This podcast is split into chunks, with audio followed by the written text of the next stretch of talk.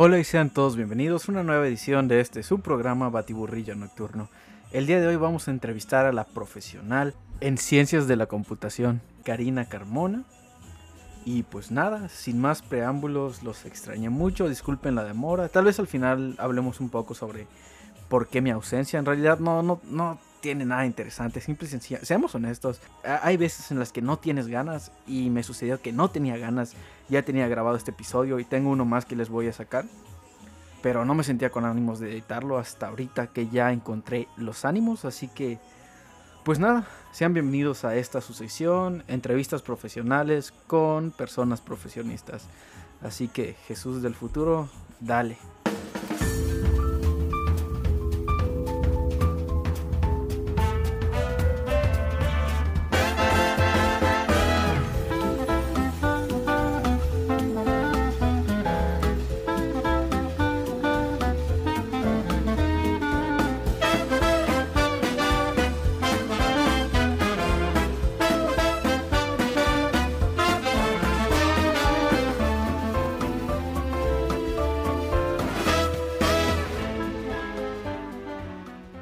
Sean todos bienvenidos a una nueva edición de este su programa Batiburrillo Nocturno y en esta edición nos encontramos con Karina Carmona que se encuentra estudiando ciencias de la computación y está nada de terminar su carrera.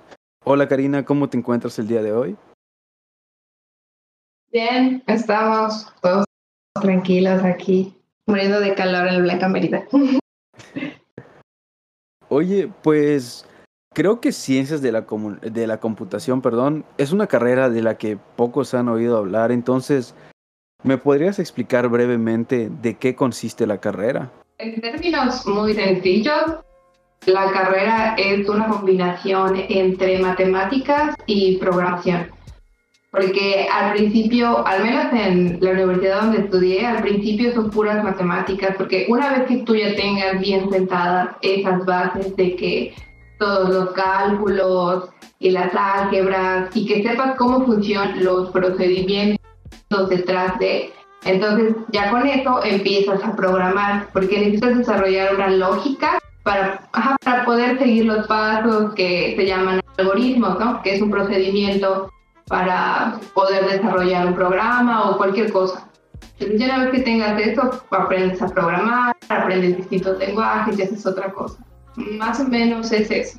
Por ahí va, te, te enfocan más como para áreas de investigación, no de que estudies un posgrado y esas cosas. Porque ves, por ejemplo, en mis últimos semestres vi inteligencia artificial, redes de computadoras, eh, gráficas de computadoras, que es como que lo, por lo que muchas personas entran a esta carrera porque creen que van a hacer videojuegos, ¿no?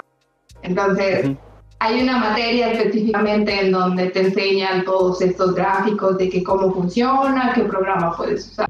Pero, pues obviamente mi carrera no está enfocada a eso, no está en analizar cómo funciona el algoritmo y ahí poder mejorarlo o poder crear uno aparte y más o menos Oye, pero entonces, ¿en qué se diferencia de lo que es la ingeniería en software? Es que está más enfocada en investigación, ¿no? Y pues ingeniería es, esto de, es más el desarrollo de software, ¿no? Y es correcto. Eh, esta carrera, la de ingeniería de software, es más de programación de lleno. O sí te enseñan matemáticas porque por lo mismo tienes que entender la lógica que hay detrás de todo esto. Y pues obviamente detrás del siempre hay un algoritmo matemático. Pero ellos sí ven así programación como tal, de que programación web tiene materias súper específicas para eso, ¿no? En cambio, mi carrera lo ve como que más general. Mi carrera es como que el globo de todas las carreras, por decirlo así, o al menos así se ve en mi universidad, de que enseñan un poco de un poco del software y un poco del hardware de las computadoras para que tú en realidad te puedas enfocar a lo que en realidad quieras. Pero sí, básicamente esa es la diferencia. Nosotros es como que la investigación, de que el análisis, y los otros la programación de lleno, o como tal. Ok. Y oye, ¿por qué entre ingeniería en desarrollo de software y ciencias de la computación, por qué te decantaste o por qué elegiste esta carrera en específico? que cuando me puse a investigar, pues, una vez terminando la prepa y dije, ¿qué voy a hacer con mi vida? Yo sabía que lo que quería era algo relacionado con matemáticas, porque siempre me ha fascinado esto de sentarte y resolver problemas, de la lógica que hay detrás de todo esto. La verdad siempre me ha gustado y no es por nada, pero me ha ido muy bien en matemáticas. Entonces, yo quería algo relacionado a eso, pero no quería estudiar para maestra como tal. Entonces, al investigar, me, me topé con esta carrera y dije, bueno, yo entré sabiendo cero de programación, así nada, nada, y hasta la fecha me cuesta mucho las cosas físicas, ¿sabes? De que, oye, no sirve mi cable, ah, pues yo no sé reparar esas cosas, no, no puedo. Pero básicamente por eso, de que yo encontré esta carrera como una combinación entre ambas cosas, de que la lógica, y dije, bueno, pues tiene un plus, vamos a ver qué tal, y al final pues vale la pena, me gusta, me gusta bastante. ¿A qué se dedica en específico un profesional de esta carrera? Pues tiene muchas áreas en las que se puede dedicar, te digo, esta inteligencia artificial. La verdad es que muchas de, de las, ¿cómo se dice?, las empresas buscan egresados de esta literatura porque son personas muy adaptables. como te dije, te enseña un poco de todo tanto hardware y software, tanto matemáticas, este, de que programación web, un poco de móvil, un poco de todo. Entonces, eh, eh, como tú ya sabes un poquito de todo, pues fácilmente puedes entrar a una empresa y te adaptan hacia lo que pues la empresa necesita. Entonces, pues por ahí va la cosa, ¿no? Pero también está el área de la investigación. Puedes dedicarte a hacer el posgrado o, no sé, llegar a tu doctorado y pues sí, porque pues en realidad igual es una de esas cosas, ¿no? De que investigación. O puedes irte directamente a ser eh, un programador en, en, una cierta área, igual puedes de que las redes de computadoras, puedes dedicarte a crear un nuevo programa, cosas aparte, dedicarte tú mismo a hacer tu propia empresa. Sí, de hecho, em, en episodios anteriores es como que lo que he hablado y es en lo que hemos caído todas las personas que estudian alguna carrera. Y es que no hay algo en específico que hacer, siempre pues como que tienes varias opciones, o sea, es como una carrera base y ya tú decides en qué especializarte. Pero pues, qué chido, oye, qué chido que, como tú dices, tengan un poco de todo. Y pues tengan esa versatilidad y por eso esto de, se puede decir que es más fácil que una empresa los contrate porque es por lo mismo de que saben de todo un poco.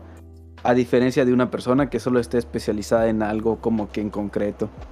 Y además de que si no te gusta la programación en sí, eh, igual está el área de la documentación, porque obviamente para desarrollar un proyecto, pues necesitas, alguien necesita ir primero con el cliente y decirle, pues quiero esto y esto y esto, y tomar notas y decirle una idea.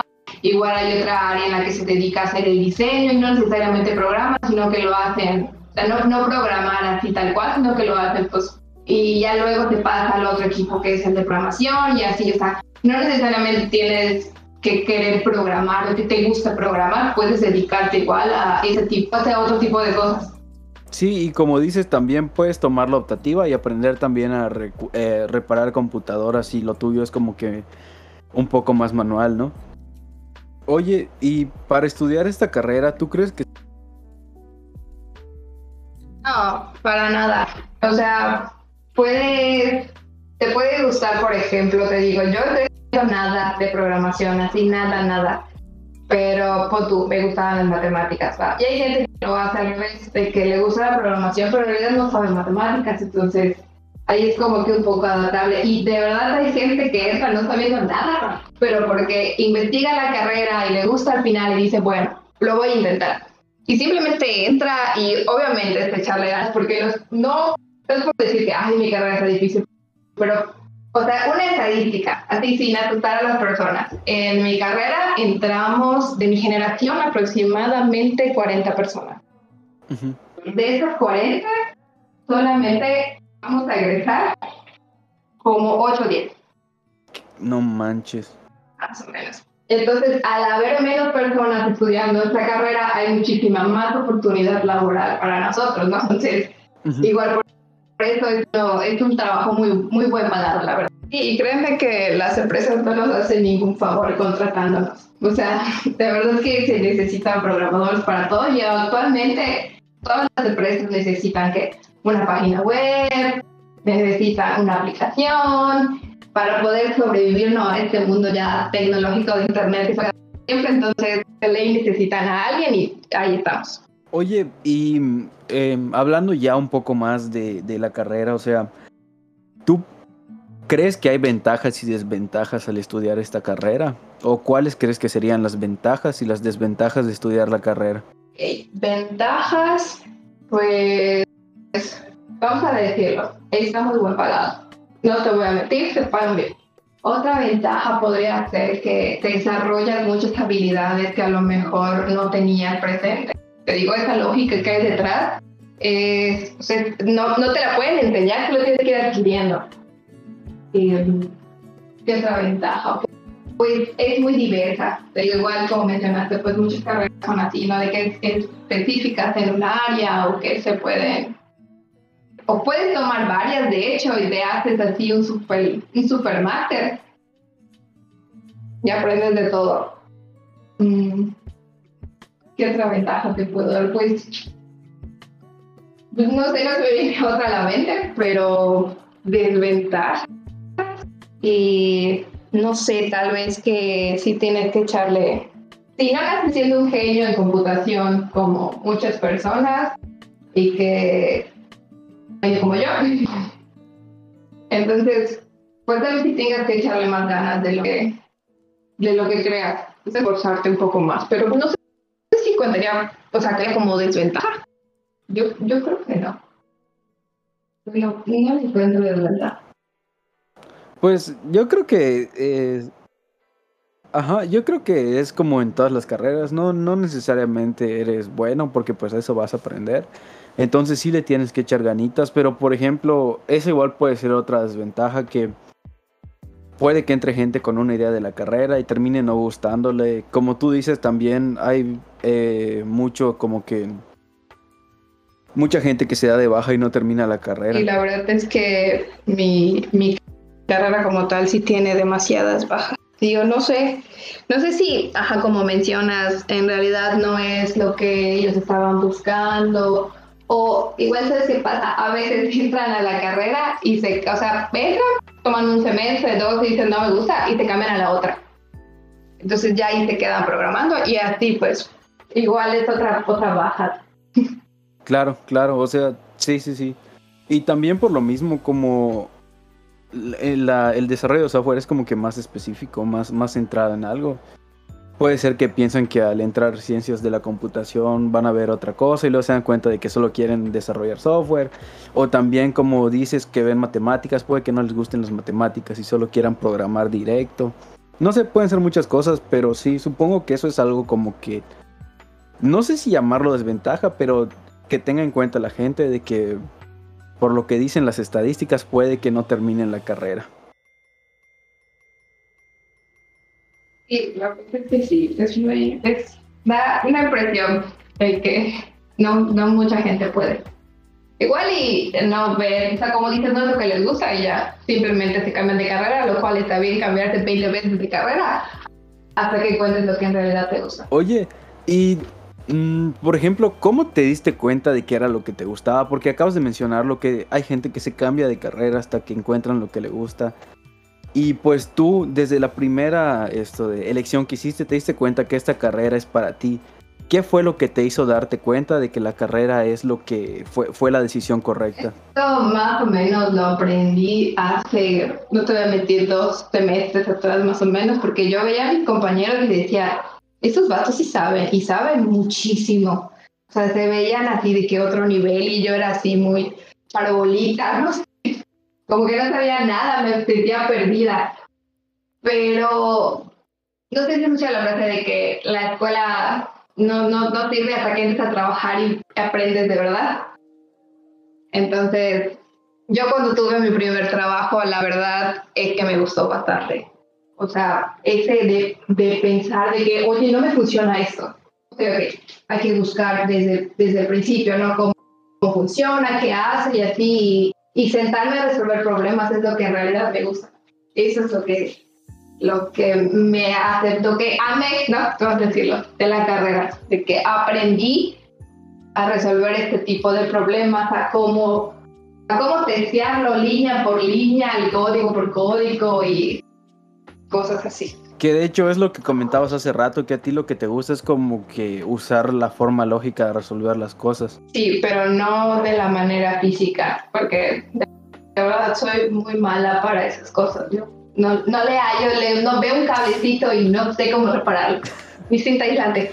Oye, y por ejemplo, ¿alguna anécdota o experiencia que te haya marcado en la carrera? Yo creo que ya tal vez ya la contaste, que es que te diste cuenta de que tu primer trabajo eh, fue lo que hizo que te des cuenta de que te guste la, la carrera. Y también antes de empezar a grabar me comentabas algo. Y es que te diste cuenta de que también es un trabajo que está bien pagado. Otra ventaja de este tipo de carreras es que no necesitas ir a una oficina y eso es lo mejor, de verdad. No sé si esto cuenta como una anécdota, pero no necesitas sentarte todo el día en una oficina para resolver un problema. si entras a una empresa, a una buena empresa, este, te dejan trabajar desde casa, te brindan una computadora, eh, todas las facilidades te las da y es decir que, ok, me quieres de computadora, trabajo en el día, mi horario laboral y puedo salir a pasear y no pasa nada. Y eso creo que al menos todos lo hemos hecho, todos los que es carrera o alguna de programación que se dediquen a la, a la programación como tal, que no tengan... Eh, mucha gente está trabajando desde casa, pues yo creo que es perfecto con esta carrera. Sí, la verdad es que sí. Los que se dedican a la programación como tal, a esta, a esta parte de la carrera, es, es una súper ventaja trabajar desde casa. Sí, súper recomendado. Y por ejemplo, una persona que escuche esto y esté interesada en estudiar la carrera, ¿qué consejo le darías a esta persona? que no le tenga miedo, que no le tenga miedo a la ciencia, al descubrimiento, a las matemáticas, ah, porque igual esa parte de la, de la carrera se llama Machine Learning, que es analizar el, el comportamiento de, por ejemplo, los resultados de Twitter, ¿no? De que dependiendo del comentario de la persona, uno puede saber si en realidad está feliz o molesto ese tipo de algoritmos de procesamiento los hace alguien de mi carrera, alguien que estudia todo esto. Y la verdad es que, les digo, tampoco necesitas ser un genio súper experto en todo para poder triunfar. O sea, de verdad que no. Yo les digo, me considero promedio porque mis compañeros saben demasiado, de verdad que demasiado. Pero yo estoy muy bien donde estoy y la verdad estoy cómoda. Es importante el conocimiento, por supuesto. Pero también importa mucho en la manera en la que uses la lógica para darle la resolución a los problemas. Y pues es ahí donde me comentas que eres buena y es lo que te gusta también. Pon tú que, como tú dices, en lo que son las, las cosas físicas, los cables y las computadoras y todo eso no eres buena. Pero pon tú que tu ventaja es esa, la que sabes usar la lógica mejor que tus compañeros, por ejemplo. Y por eso es que en este caso sobresales entre ellos, ¿no? Pareciera que nacieron con una computadora, tienen un nivel de programación impresionante. Pero te digo, con esta lógica vas a todos lados. Oye, si no te dedicaras a estudiar esta carrera, ¿qué otra carrera te hubiese gustado estudiar? En la secundaria yo tenía clara que quería ser bióloga marina a la prueba yo quería ser bióloga marina. Sé que nada que ver, pero nada, me, me gustaba eso. Y creo que yo hubiera elegido eso.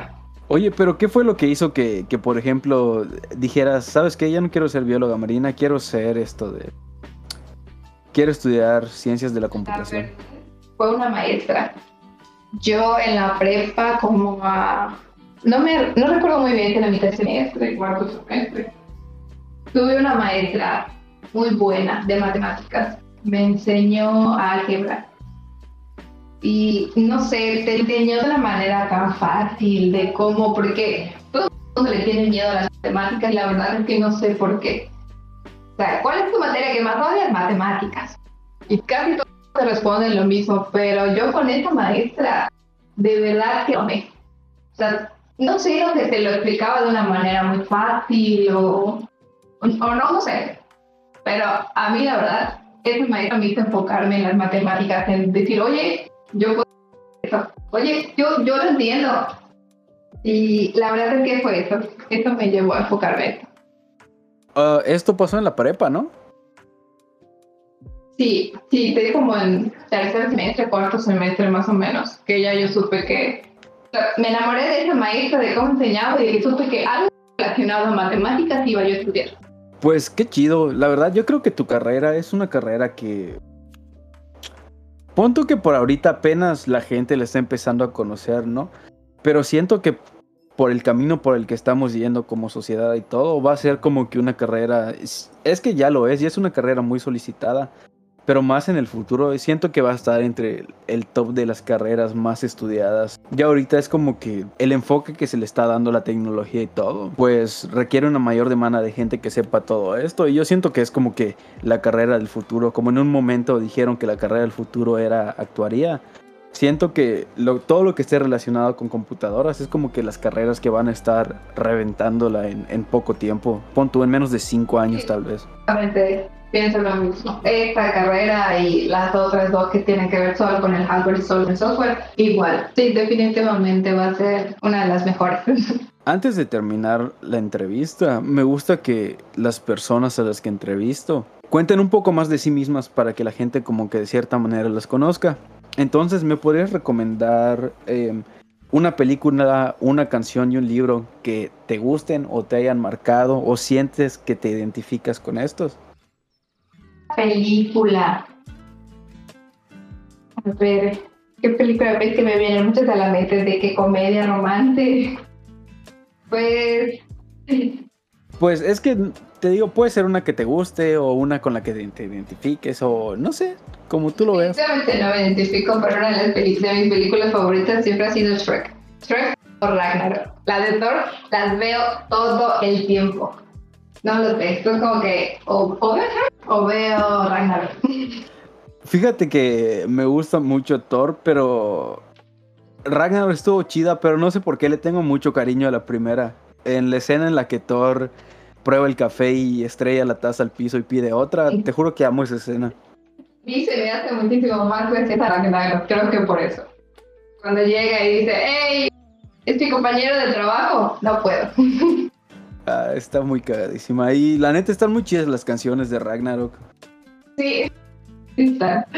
Sí, no sé. Me encanta esa película, todo, Y también esto de el güey que está hecho de roca de Ragnarok me da mucha risa. Me cago de risa con este. ¿Cómo se llama? Korg.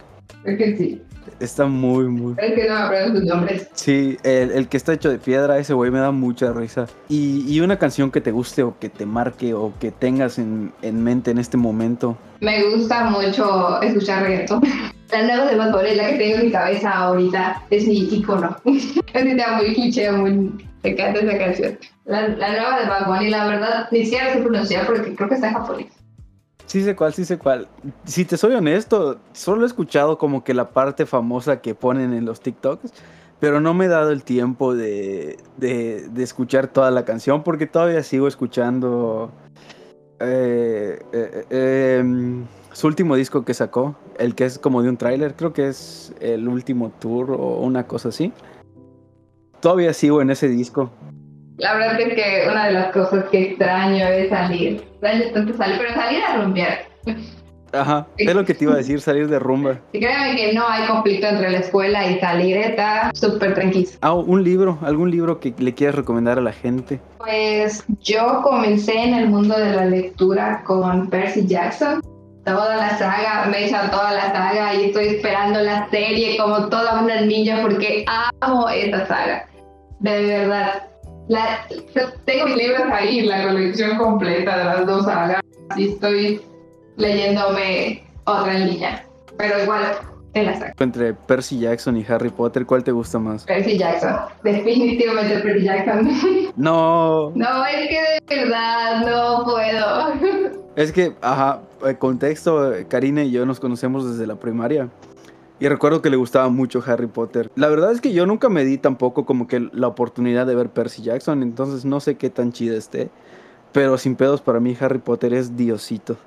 Tal vez no sé si lo pensaba, pero cuando leí Percy Jackson, no, no, yo lloré con sus escenas, de verdad. Creo que fue uno de los primeros libros con los que de verdad lloré, porque, no sé, como que lo lees y y ahí te identificas, porque creo que cosa cuando lo leí, pues estaba pequeña, ¿no? Y el personaje igual está pequeño. Entonces, más o menos como que la edad y sus problemas y sus cuestiones, y además de que te meten información de mitología, de lo que pasó con este personaje. Así, enamorada. De hecho, creo que por eso también mi favorito es Harry Potter, porque fue el primer libro que me leí. El de La Orden del Fénix. O sea, cuando estaba como en qué será, tercero o cuarto de primaria. Recuerdo que me compré el libro y andaba todo el día con el maldito libro. Esto parecía predicador con mi pinche libro. Cenaba con el libro y de hecho creo que es el libro más más grande de la saga de Harry Potter. Entonces creo que por eso igual le tengo más cariño a Harry Potter porque es como que el que me introdujo al mundo de la lectura que es lo mismo contigo con Percy Jackson. Es muy probable. Y es que igual, por ejemplo, la primera saga es muy tranquila porque es juvenil, o sea, es para niños, es infantil, ahora es infantil. Ya la segunda saga que fue mal es la de los héroes del Olimpo. Ya esta es un poco más grueso el libro, con este, más información, más personajes y ya, más cosas, ¿no? Porque en el primero traía dibujitos, no, la verdad es que no me acuerdo, no, no lo he vuelto a leer, pero creo que tenía dibujitos. En Gaviota ya no, pero sí. Hermosa, hermosa, llorando así con el último libro de Gaia. Sí, y como que te entra una tristeza ya que se acaba como que la saga, ¿no? Como de chale, ¿y ahora qué? Sí, y lo peor es que creo que cuando lo terminé de leer iban a sacar otra saga, pero de esta es referente a un dios, el dios Apolo. Entonces, que se vuelve humano y él con Percy Jackson y los mismos del campamento, pues resuelve con que las aventuras y esas cosas. Y, y sí, te quedas de que porque ah, lo anuncian, entonces sigues al, al escritor, o en tu caso a la escritora, y sabes lo que publican o lo que, o si le preguntan cosas del libro que creían y luego lo confirmas, como que qué. Oye, oye, pero eh, con lo de Percy Jackson, la verdad creo que solo he visto, o sea, en relación a Percy Jackson, creo que solo vi un poquito de una película que creo que es la de Percy Jackson y el ladrón del rayo. Pero también esas películas como que iban a sacar más y las y las cancelaron, ¿no? Iban a hacer, sí, iban a hacer toda la saga, que son cinco libros. Pero la primera, pues sí estuvo un poquito separada, ¿no? Del libro. Pero la segunda, yo la verdad, esta es la adaptación, la vi muy bien.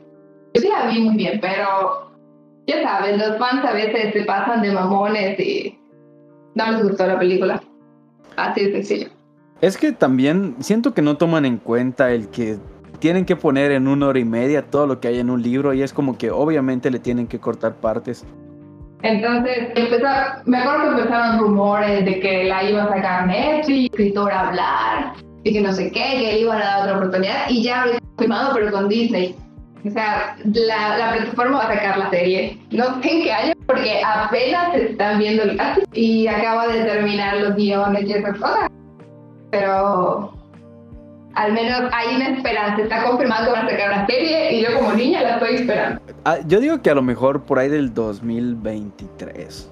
Porque por lo general, pon si ya terminaron el guion para 2021 se termina de grabar, pon a mediados del 2022, mientras se editan, se toman, pon otros seis meses. Y ya, yo digo que como para el 2023 puede que la saquen. No, no tiene fecha de publicación ni nada.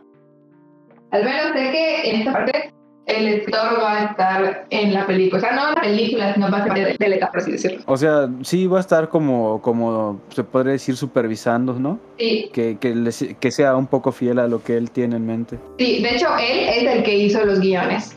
O sea, la adaptación del libro, él la hizo. Entonces, podemos confirmar que lo que salga de extra en la película es real. Es canon. sí. En una película, perdón, la serie. O sea, una serie. Igual una que está chida. Creo que salió película y ahorita es serie en Netflix. Es la de. Creo que es Cazadores de Sombras. Ah, sí.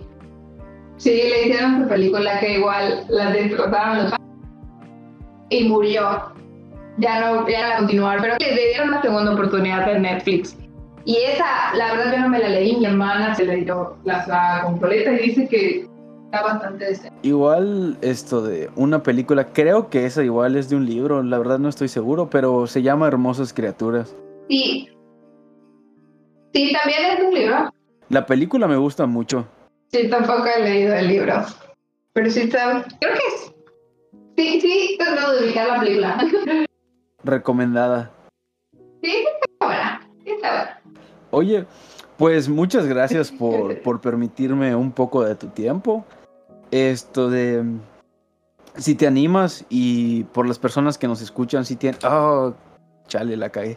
Se me olvidó publicar que te iba a entrevistar porque a veces la, la gente tiene preguntas. Pero esto de... Supongo que en caso de que surja alguna pregunta y si quieres podemos grabar una segunda parte. Nada, o si quieres podemos cotorrear nada más y recomendarle a la gente más libros y películas.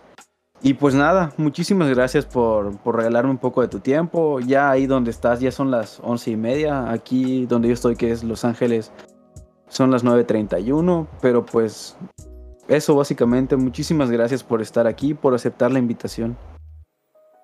De nada, un gusto volver a escuchar tu voz, poder hablar contigo después de 15 años.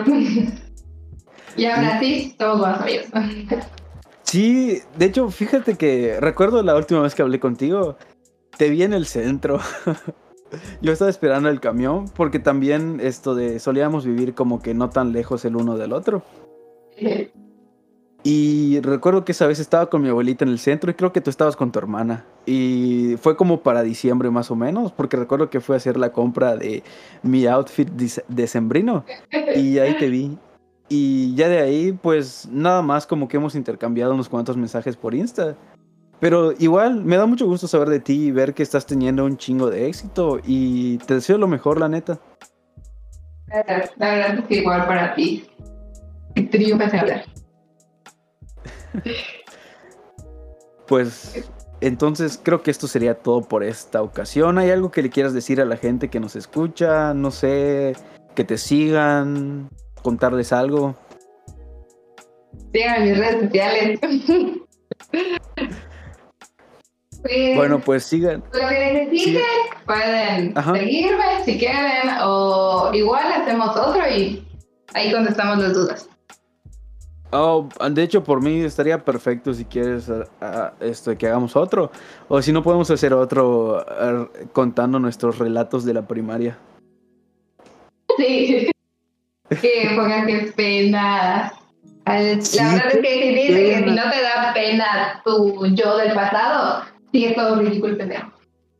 Exacto, exacto. Entonces, qué bueno. Y ¿sabes qué es lo más cagado? Que cuando terminas la primaria es como que la, la, primera vez se puede... Cuando terminas el kinder es como que vale verga, no eres consciente, ¿sabes? De que estás terminando sí. un ciclo.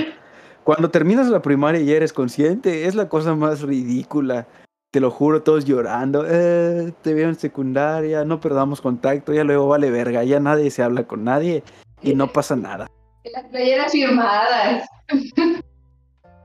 Pero pues es chido volver a reencontrarse con la gente, como que nada haya cambiado, ¿sabes? Entonces me dio mucho gusto volver a saber de ti y pues nada, espero que estés muy bien en la blanca y calurosa Mérida de mis amores. Sí, hace calor. Pero ahora temporada de lluvia, estamos inundados. Ah, chale. Pero sí, cuando guste, pues nos vemos. Pues hasta la próxima, gente, y muchas gracias.